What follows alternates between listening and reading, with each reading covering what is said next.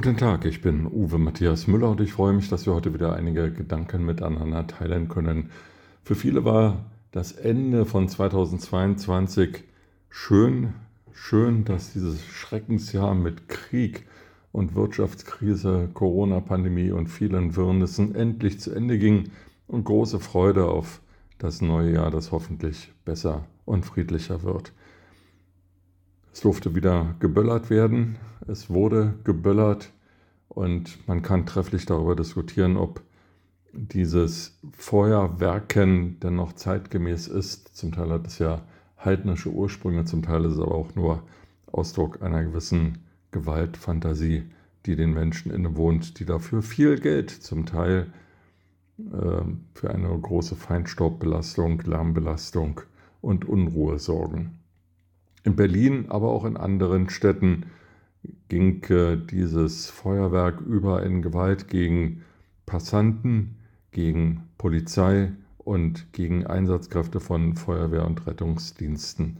Zum Teil war diese Gewalt sehr massiv und führte auch zu weiteren Krankenhausaufenthalten von Menschen, zu Belastungen der Notaufnahmen, die sowieso schon am Rande ihrer Kapazität sind. Und alle Warnungen vorher, man möge doch bitte vorsichtig sein und auch an die Menschen in den Krankenhäusern denken, verpufften im wahrsten Sinne des Wortes. Nun wird wieder reflexhaft darüber diskutiert, ob dann die Böllerei generell verboten wird. In Berlin diskutiert man darüber, Böllerverbotszonen zu erweitern, als ob diejenigen, die auf die Polizei schießen und Feuerwehrautos demolieren, sich an Verbote halten würden. Wenn das so wäre, wären ja die Krawalle gar nicht passiert. Vielmehr sollte die Politik, aber auch jeder einzelne Bürger, die Gesellschaft also mal überlegen, was das für Leute sind, die dort gewaltsam gegen die Staatsmacht und damit gegen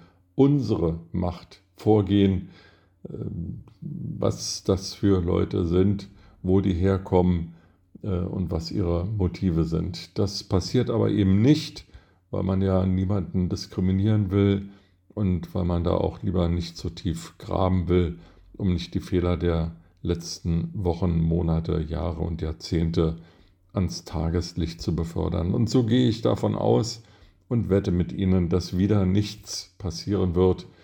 Wahrscheinlich geht die ganze Diskussion äh, über die Silvesterkrawalle noch ein paar Stunden und dann wird die nächste Mediensau durchs Dorf getrieben und alles ist vergessen. Bis dann in 364 Tagen alles wieder von vorne beginnt. Das ist unsere Gesellschaft, deswegen ändert sich hier auch nichts, schon gar nichts zum Besseren, ganz im Gegenteil.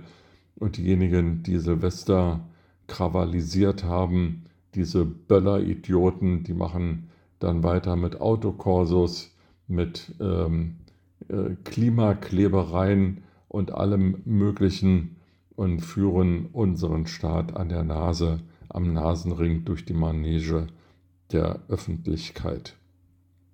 Na, das neue Jahr begann so, wie das alte geendet hat, aber es bleiben uns ja noch über 300 Tage Hoffnung, dass alles viel, viel besser wird als im letzten Jahr. Die Hoffnung stirbt ja zuletzt. Mit diesen Gedanken in den Tag wünsche ich Ihnen eine gute Zeit und freue mich, wenn wir uns bald wiederhören.